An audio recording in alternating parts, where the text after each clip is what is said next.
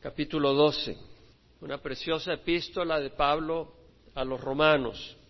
Primeros ocho capítulos, Pablo revelándonos el Evangelio de la gracia al cual se llega a través de la fe. Gracia, favor inmerecedero.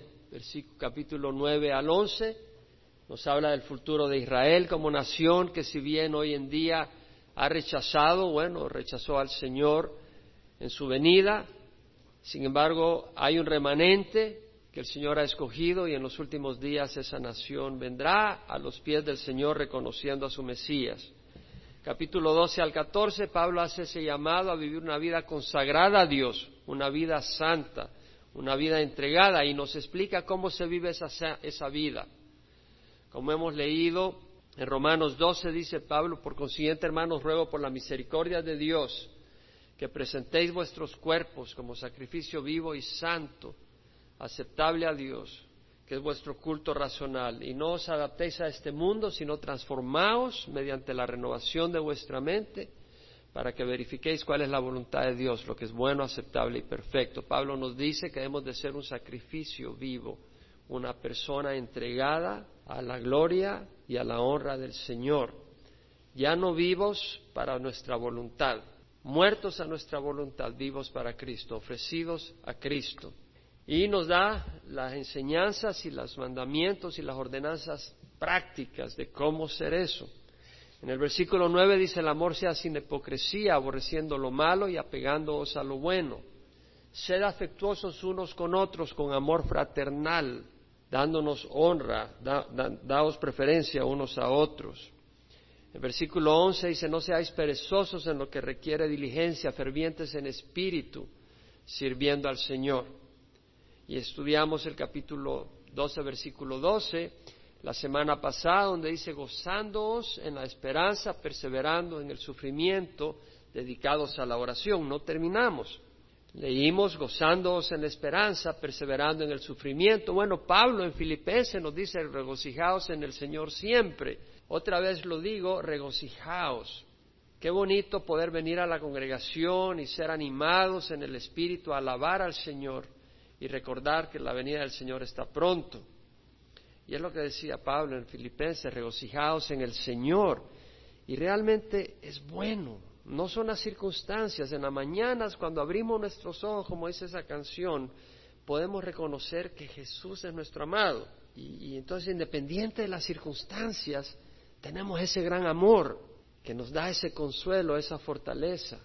Él es nuestra fortaleza, el amor hacia Él, el amor que Él nos tiene. Abramos nuestros ojos en medio de las circunstancias y vamos a disfrutar ese gozo, regocijados en el Señor siempre, otra vez lo diré, regocijados vuestra bondad sea conocida por todos los hombres, el Señor está cerca, la venida del Señor está pronto.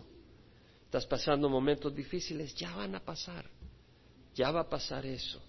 Por nada estéis afanosos, antes bien en todo, mediante oración y súplica con acción de gracias, sean dadas a conocer vuestras peticiones delante de Dios y la paz de Dios que sobrepasa entendimiento guardará vuestros corazones y vuestras mentes en Cristo Jesús.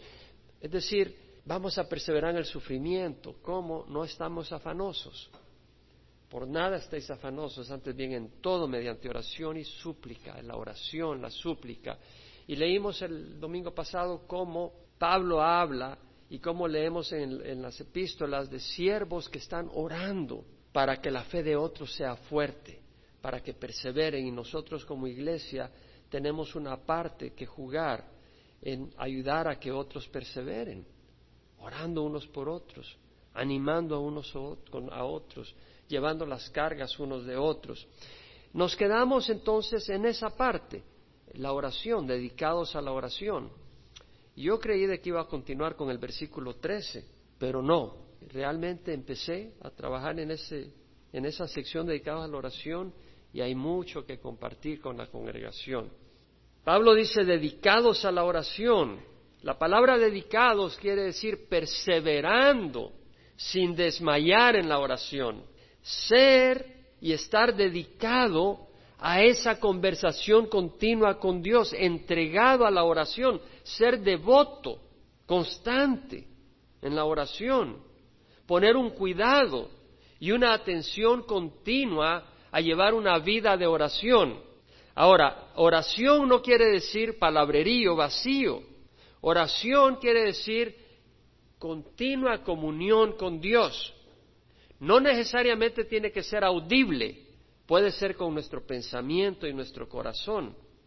Una oración no necesariamente tiene que ser algo que oímos con palabras. Tú puedes conversar con Dios sin, usar los labios.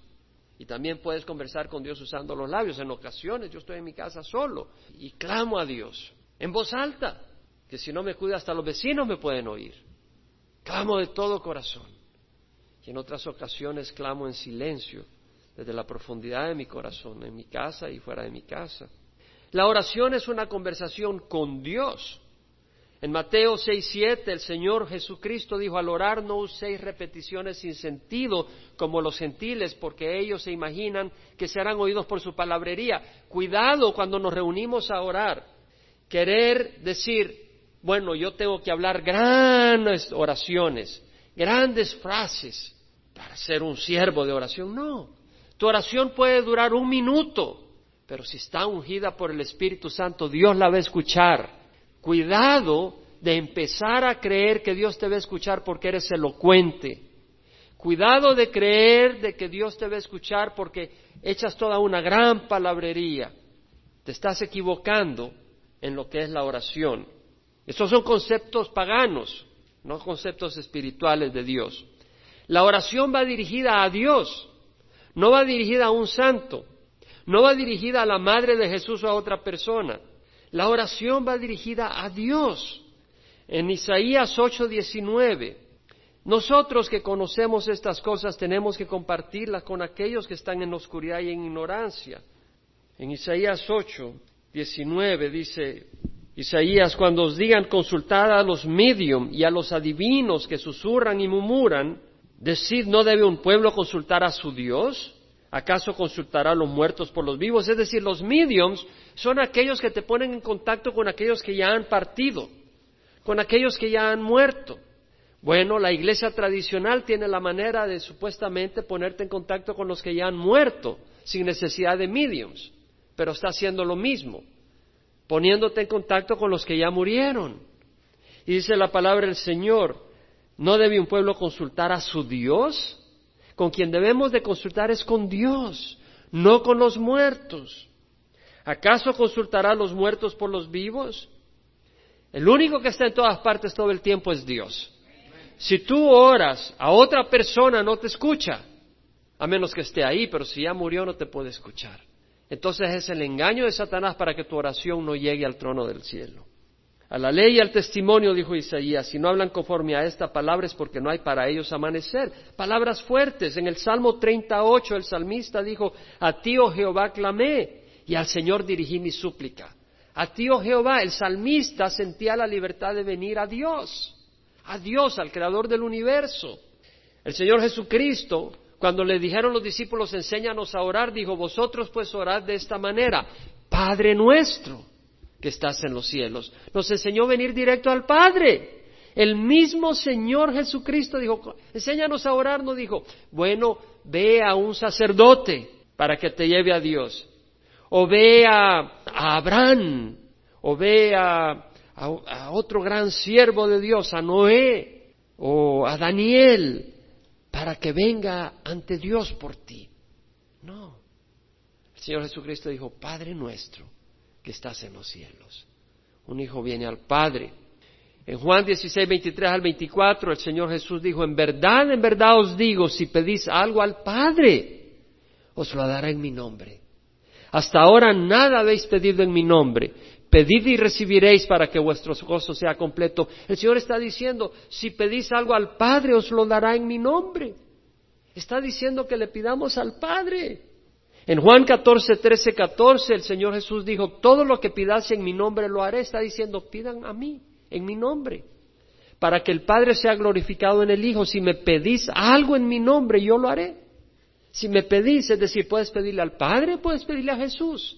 Si me pedís algo en mi nombre, yo lo haré. ¿Qué quiere decir en mi nombre?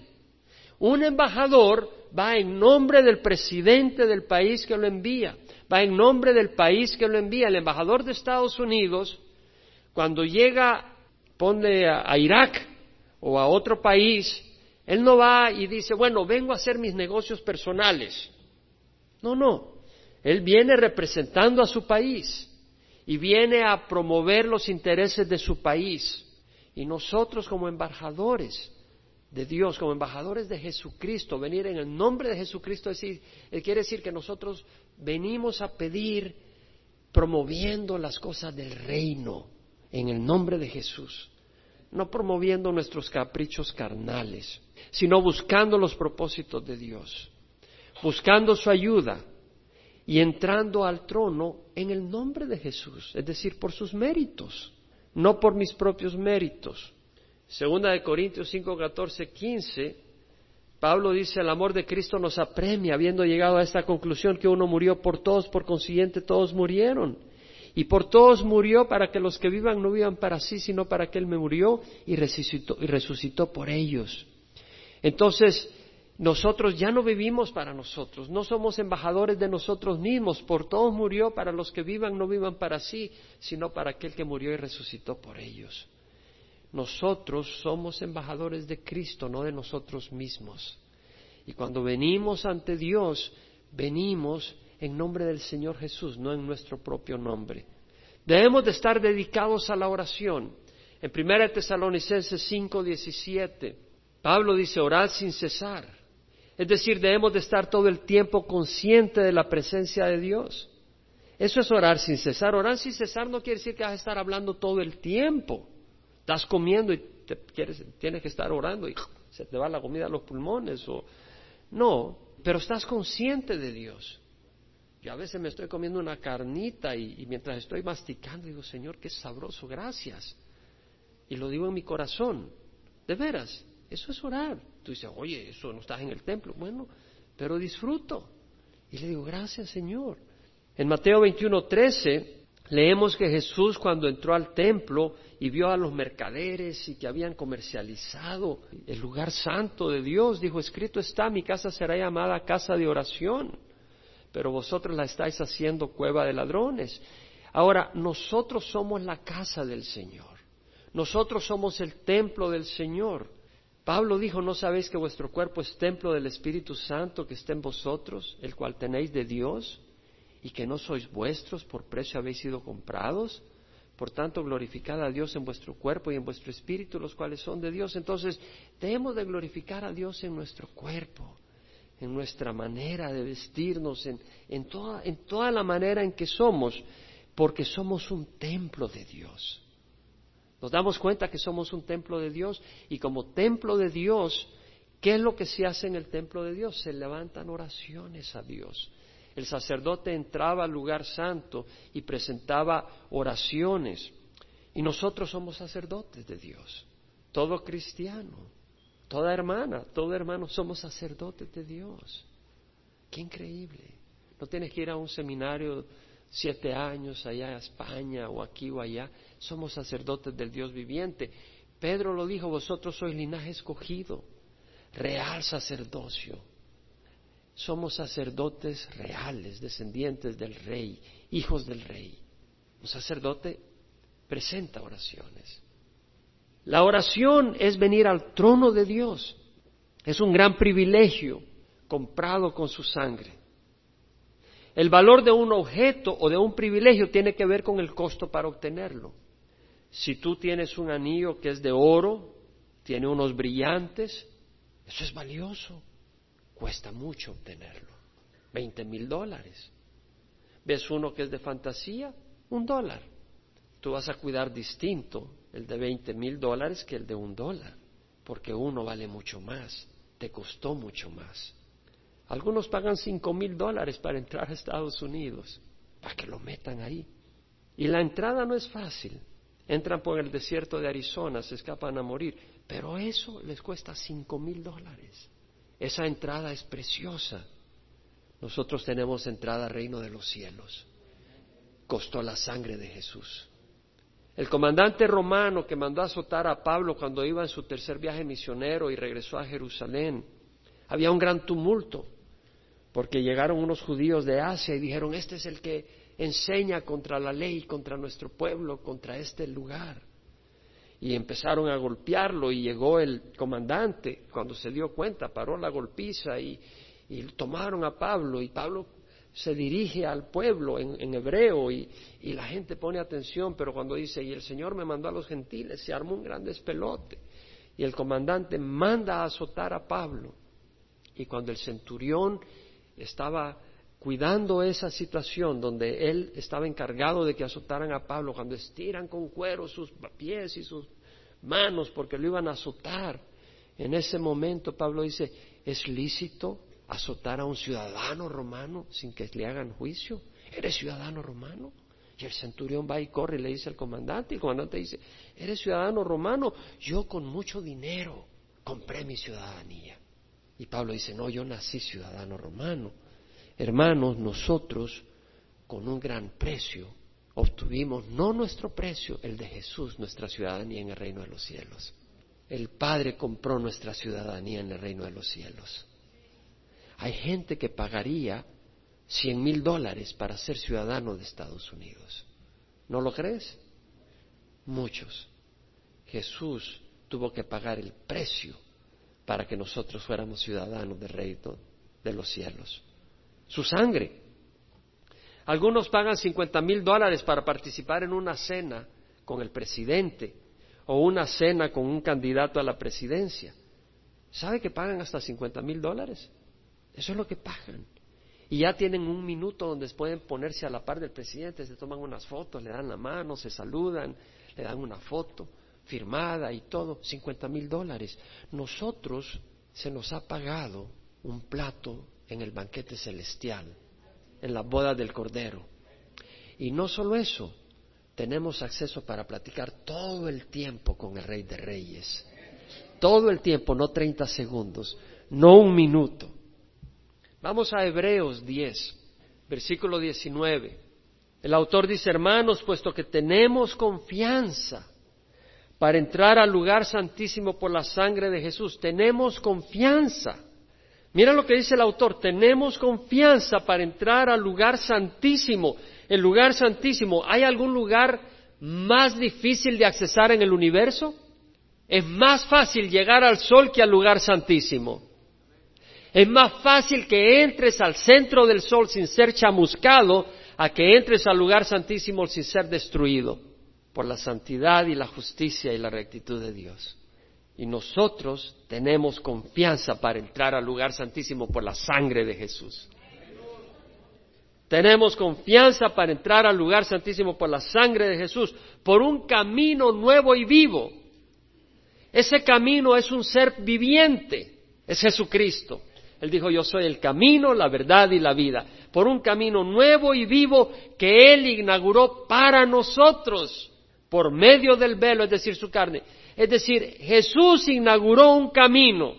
Dios inauguró un camino para nosotros, que es su carne. Había un velo donde no podía entrar el sumo sacerdote excepto una vez al año al lugar santísimo para hacer intercesión por todo el pueblo. Una vez al año y entraba a través del velo. Y lo que está diciendo el autor es de que ahora nosotros tenemos un velo por el cual entrar que es la sangre de Jesús, el cuerpo de Jesús, la carne de Jesús, el sacrificio de Jesucristo. Y luego dice, puesto que tenemos un gran sacerdote sobre la casa de Dios, acerquémonos con corazón sincero, en plena certidumbre de fe. Nos vamos a acercar a quién? Al trono de Dios.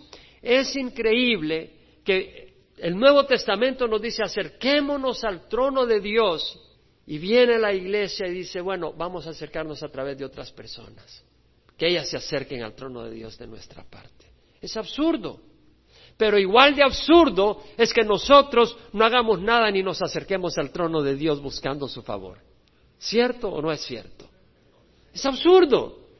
Ha sido comprado con la sangre de Jesucristo la oportunidad que vengamos a la presencia del Señor. Y el Señor ha prometido responder nuestras oraciones.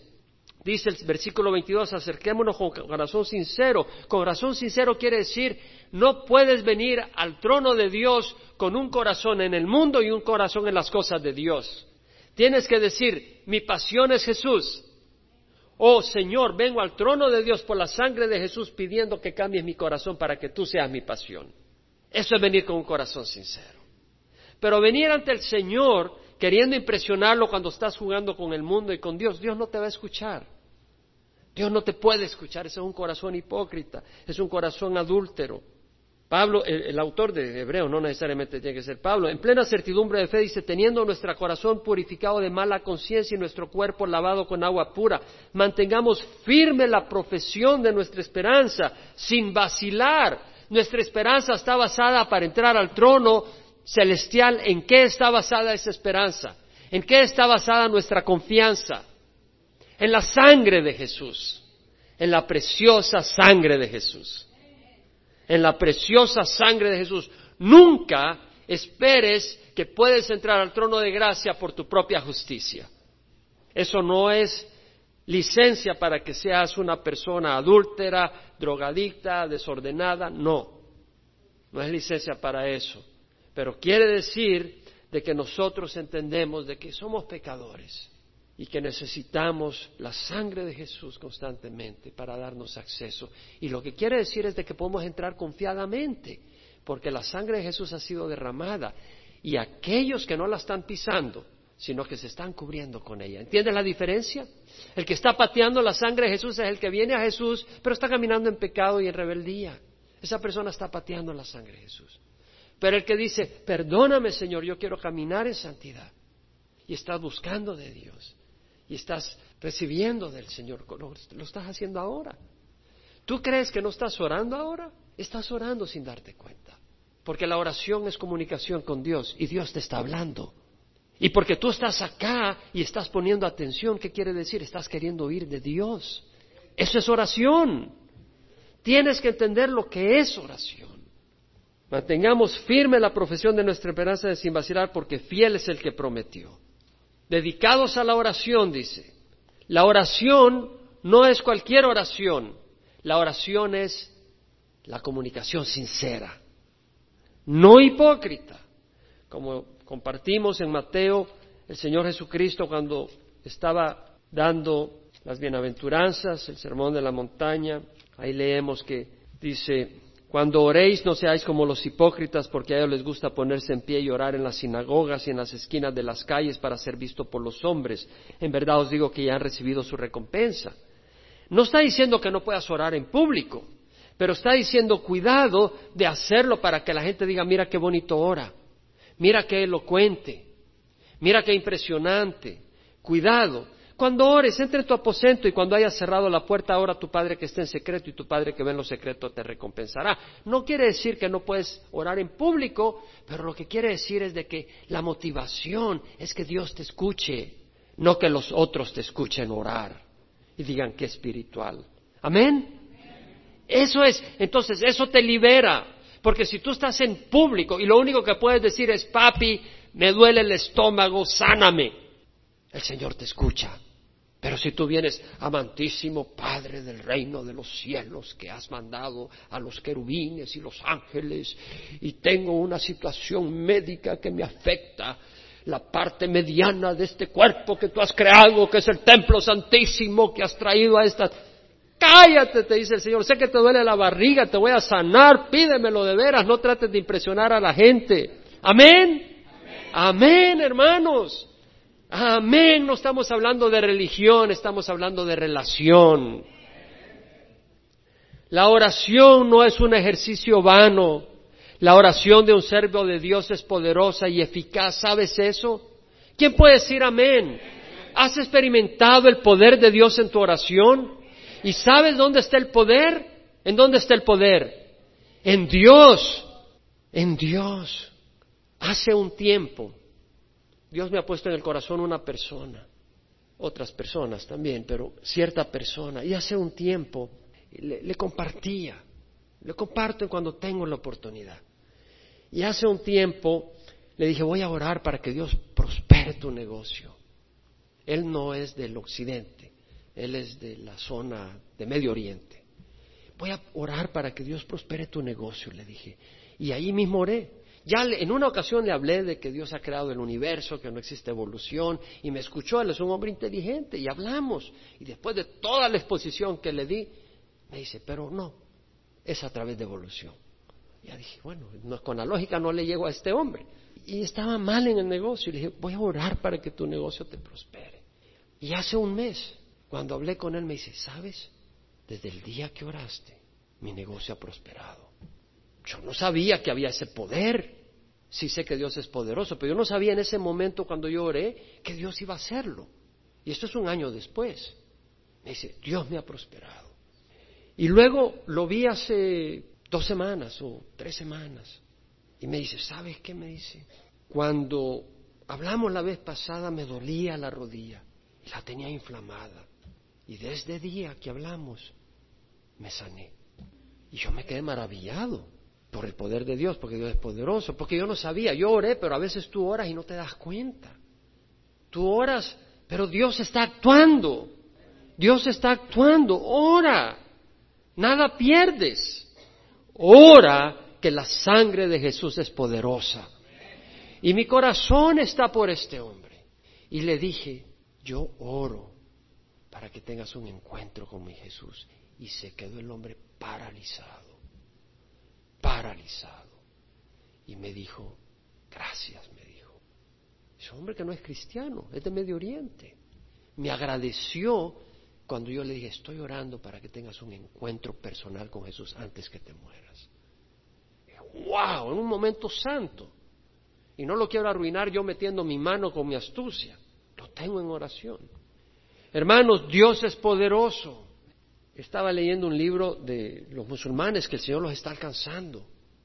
Los está alcanzando a través de sueños porque no entra la Biblia a esos lugares, y los cristianos no pueden entrar. Entonces ellos están teniendo sueños de Jesús. Y luego eh, Dios se encarga de mandarle a alguien una Biblia, esto o el otro. Y yo estaba tan entusiasmado que dije, Señor, dame un sueño de Jesús. Quiero tener un sueño de Jesús. Le dije varias noches. Y no me dio un sueño de Jesús, me dio un sueño de los musulmanes.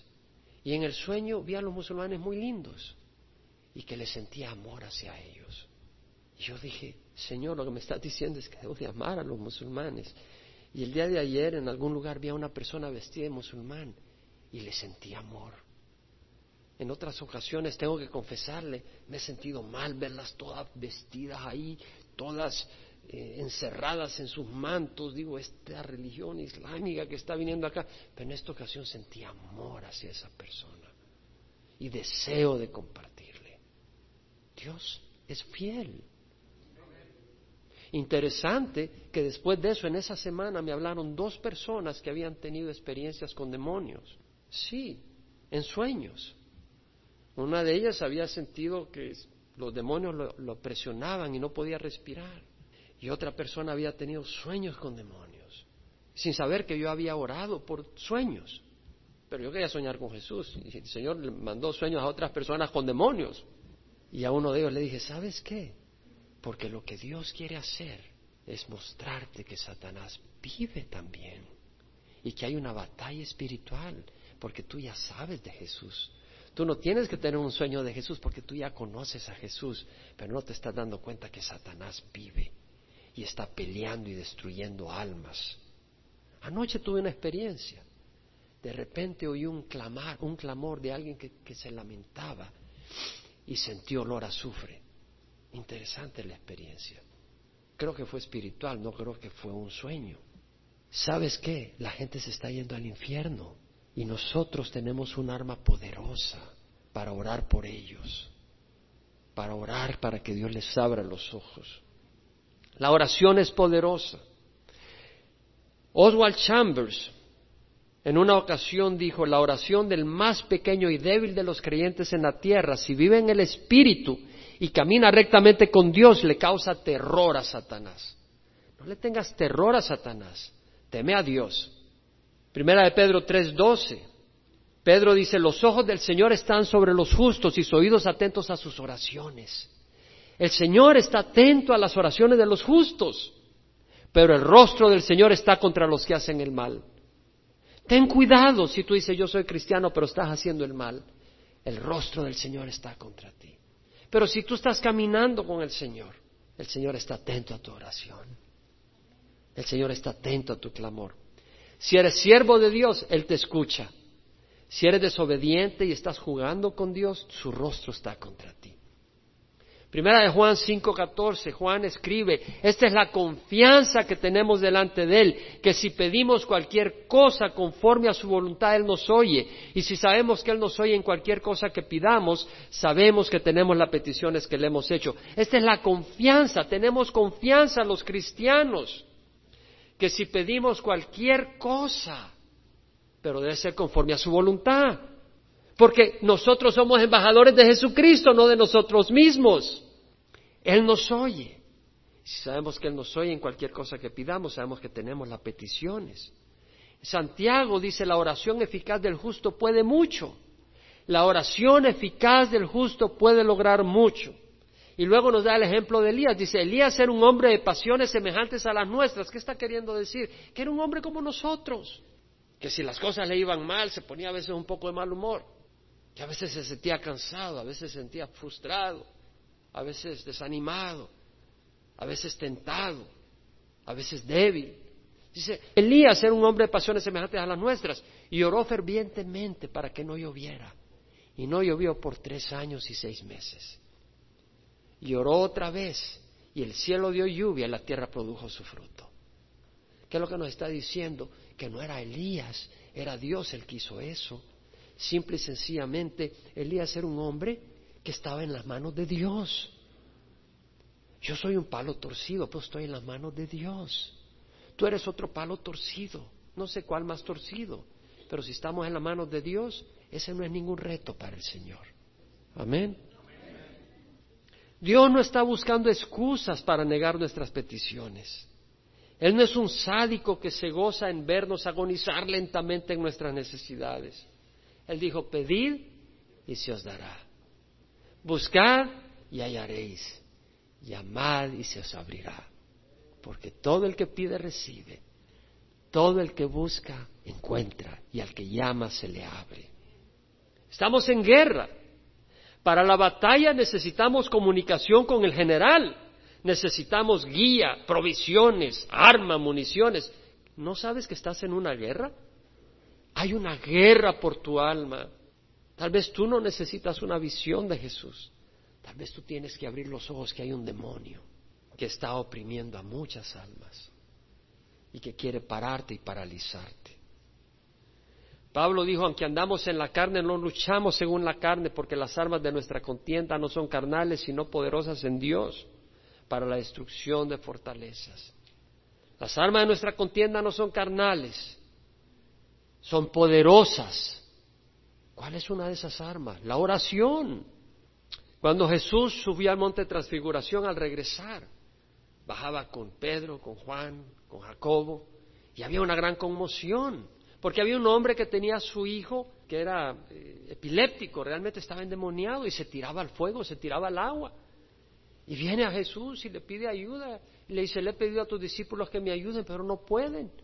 Y el Señor dice, generación perversa y adúltera, ¿cuánto tiempo tengo que aguantarlos? ¿Cuánto tiempo tengo que estar con ustedes? Y viene y exorciza al joven y libera al joven del demonio. Y los discípulos vienen y le dicen al Señor, Señor, ¿por qué no pudimos?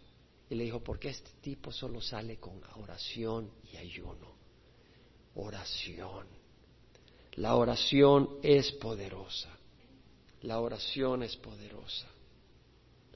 La oración es poderosa y eficaz contra las tentaciones del diablo. Primera Pedro 5.8, el Señor dice, sed de espíritu sobrio y estad alerta. Vuestro adversario, el diablo, anda como león rugiente buscando a quien devorar. Sed de espíritu sobrio, estad alerta. Vuestro adversario, tenemos un adversario. ¿Qué tal si tuvieras como adversario al jefe de la policía de Santana? ¿Verdad que no te sentirías muy contento? Porque tiene poder y tiene gente a su poder. ¿Tú crees que el jefe de la policía de Santana es más poderoso que Satanás? A menos que tenga Cristo, no es más poderoso que Satanás. Y Satanás tiene muchos soldados bajo su control. Él es quien anda buscando devorar tu vida. Sed de espíritu sobrio, estad alerta. Vuestro adversario, el diablo, anda como león rugiente buscando a quien devorar. Jesucristo oró en Getsemaní y en esa oración derrumbó la muralla poderosa de la tentación que le acosaba. La tentación de no ir a la cruz, la tentación de evitar el sufrimiento, la tentación de evitar la copa que Dios Padre le estaba dando a beber, la tentación de la misma naturaleza humana que Dios creó, que tiene un espíritu de autopreservación. Y Jesús venció todo eso y humildemente entregó su vida en la cruz. Jesús dijo, velad y orad para que no entréis en tentación. El espíritu está dispuesto, pero la carne es débil. Tenemos que estar orando todo el tiempo, todo el tiempo, porque el enemigo nos puede atacar en el momento menos pensado. El Señor Jesucristo, al enseñarnos a orar, no nos está dando una fórmula, sino nos estaba enseñando qué son las cosas que importan en la oración.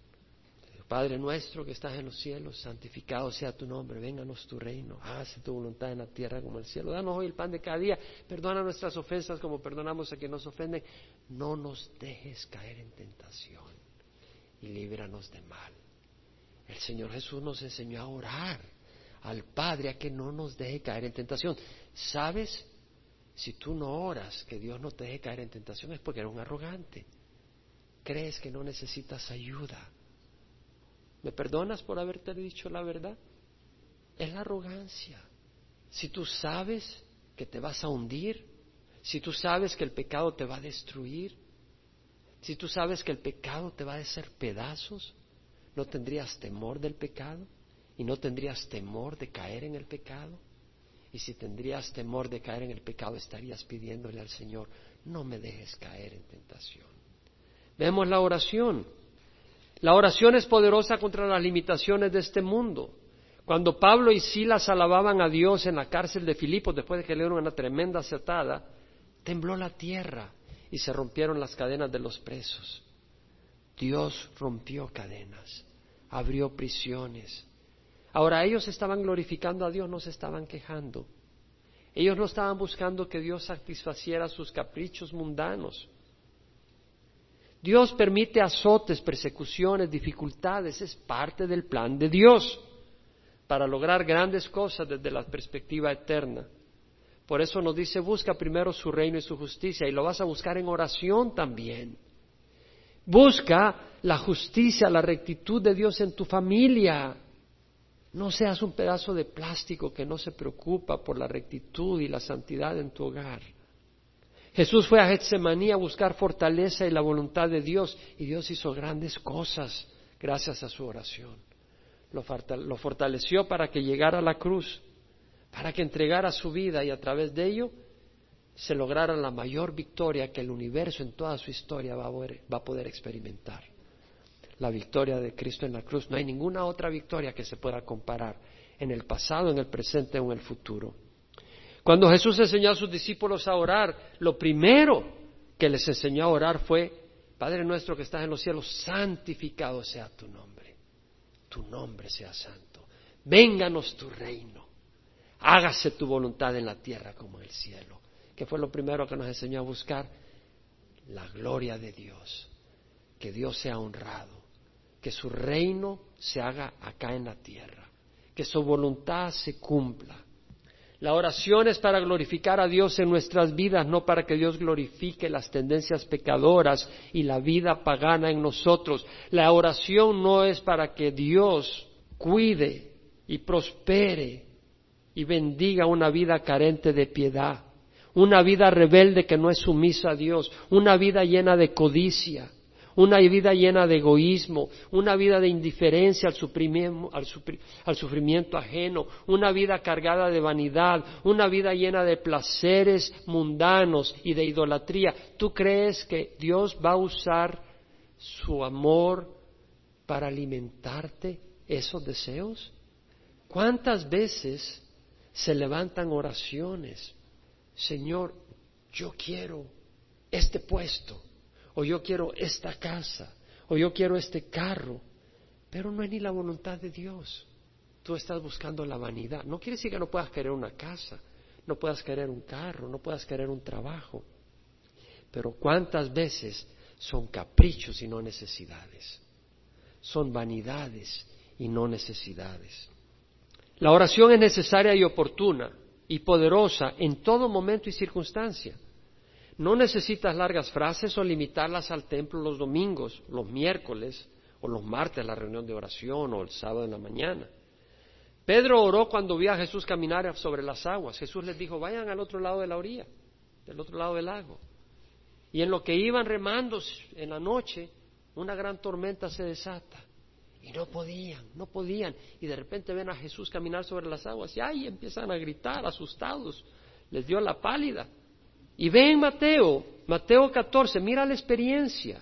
Versículo 22, enseguida hizo que los discípulos subieran a la barca y fueran delante de él a la otra orilla mientras él despedía a la multitud.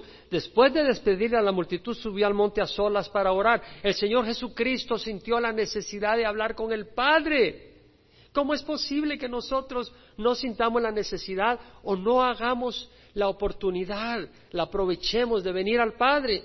Y al anochecer estaba allí solo, pero la barca estaba ya a muchos estadios de tierra y, era azotada por las olas porque el viento era contrario.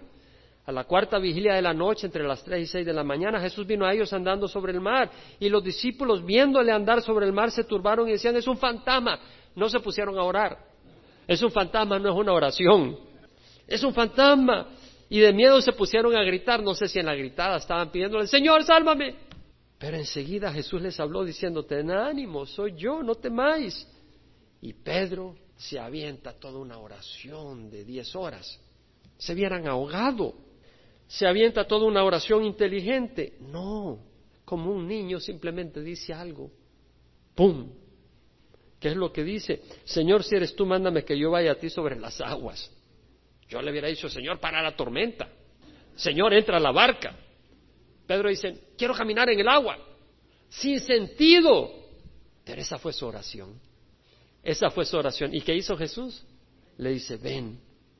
Lo puedes ver, versículo 29, le dijo, ven. Y descendiendo Pedro de la barca, caminó sobre las aguas y fue hacia Jesús. Pero viendo la fuerza del viento tuvo miedo y empezando a hundirse gritó diciendo, Señor, sálvame. Vemos que la oración de, de Pedro fue espontánea. ¿Te das cuenta? Señor, si eres tú, llámame a venir a la barca. Llámame a venir a ti, perdón, no a la barca, a ti. Y, Jesús le dice, ven. El Señor le responde su petición. La oración era espontánea. Dios quiere que nuestra oración sea espontánea, sincera, no elaborada. La oración era breve. Mándame a ir a la barca, al agua. Y el Señor le respondió, ven, y empezó a caminar en el agua. Vemos el poder de Dios y el poder de esa oración. Ahora, cuando Pedro se empezó a hundir, porque tuvo miedo, dijo, Señor, sálvame. Ahí no tenía tiempo para la gran elaboración. Señor, me, hundo. Esa es una oración, hermanos. Esa es una oración. Y al instante Jesús extendiendo la mano lo sostuvo y le dijo, hombre de poca fe, ¿por qué dudaste? La fe de Pedro era débil. ¿Quién puede decir amén? La fe de Pedro era imperfecta. ¿Quién puede decir amén? Pedro era un hombre imperfecto. ¿Quién puede decir amén? Pero Jesús le escuchó y lo salvó. Óyeme lo que te voy a decir. Una fe débil en un Dios poderoso y amoroso es mejor que una fe fuerte en un Dios débil que no se preocupa por ti.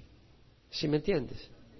Yo prefiero tener una fe débil en un Dios poderoso y que se preocupa por mí que una fe fuerte en un Dios que es débil y que no le importo.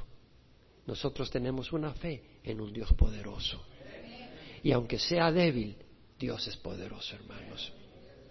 Cuando el leproso se acercó y regó a Jesús, movido de compasión, Jesús lo sanó de su lepra. Vino a él un leproso rogándole y arrodillándose le dijo, si quieres puedes limpiarme. Dice la escritura que movido de compasión extendió Jesús la mano, lo tocó y le dijo, quiero, sé limpio. Y al instante la lepra lo dejó y quedó limpio. Jesús es compasivo. Jesús es compasivo. Jesús tiene compasión de nosotros. ¿Y por qué no responde esto? ¿Por qué no Vamos a hablar de eso en su momento. La suegra de Simón yacía enferma con fiebre y enseguida le hablaron de ella. Dijeron, maestro, la suegra de Peter está con fiebre. Y Jesús se le acercó y tomándola de la mano la levantó y la fiebre la dejó. ¿A quiénes fueron ellos? A Jesús. Jesús tuvo compasión. Jairo, oficial de la sinagoga, cayendo a los pies de Jesús, pedía que fuera a su casa porque su hija única de 12 años estaba muy enferma. Y a rato ya le dice, ya no le digas nada al maestro porque tu hija ya se murió. Y el Señor le dice, no te preocupes. Y va y la resucita. La oración no era elaborada, era espontánea y fue poderosa. Cuando el, criminal moría a la par de Jesús, le rogó, acuérdate de mí cuando vengas en tu reino. Esta noche estarás conmigo en el paraíso. Una oración poderosa. Cuando los creyentes oraron para tener valor para proclamar el nombre de Jesús, después de Pentecostés, cuando estaban siendo amenazados, después que oraron, el lugar donde estaban reunidos tembló y todos fueron llenos del Espíritu Santo y hablaban la palabra de Dios con valor. La oración es poderosa. ¿Por qué es que no oramos? Vamos a pararnos. Dedicados a la oración. Hemos estudiado suficiente la oración para que entendamos que el precio para llegar al trono de la gracia fue precioso. Ese lugar santísimo no es accesible de ninguna manera, pero sí a través de la sangre de Jesús. Y Él es nuestro Padre, Padre nuestro que estás en los cielos. Y podemos orar todo el tiempo, todo el tiempo. Cierra los ojos. Tenemos un gran privilegio para orar. Tenemos un gran privilegio para orar. Podemos venir al trono del Señor. Y la mejor oración que puedes hacer el día de hoy es, si estás caminando en pecado, es Señor, perdóname porque el rostro del Señor está contra los impíos, pero Él está atento a las oraciones de los justos. Si tú quieres caminar en rectitud con el Señor, hoy pídele perdón y dile, Señor, perdóname. Si tú nunca has recibido a Jesucristo, esa oración el Señor la escucha, esa oración la escucha con gran gozo.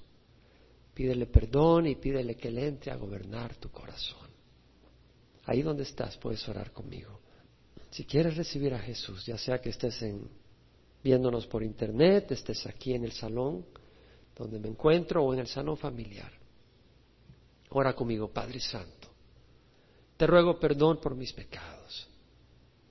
Te doy gracias, Señor, por enviar a Jesucristo a morir en la cruz. Señor, quiero seguirte. Dame tu espíritu para entender tu palabra, para buscar hacer el bien y rechazar el mal.